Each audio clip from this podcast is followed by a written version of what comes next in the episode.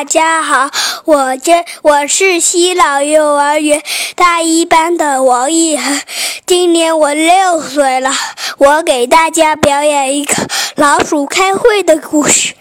从前有一群老鼠生活在一个谷仓里，吃得饱。住得暖，日子过得很幸福。可是有一天，谷仓里跑来了一只猫，许多老鼠都被猫给捉住吃了。老鼠们很苦恼，生怕自己一不小心就被猫捉去。一天，老鼠们聚在一起开会，共同商量对付猫的办法。有一个年轻的老鼠说。我们可以在猫的脖子上挂一个挂一个铃铛，这如果猫到了我们附近，就可以听见铃铛的响声，就可以马上逃跑啦。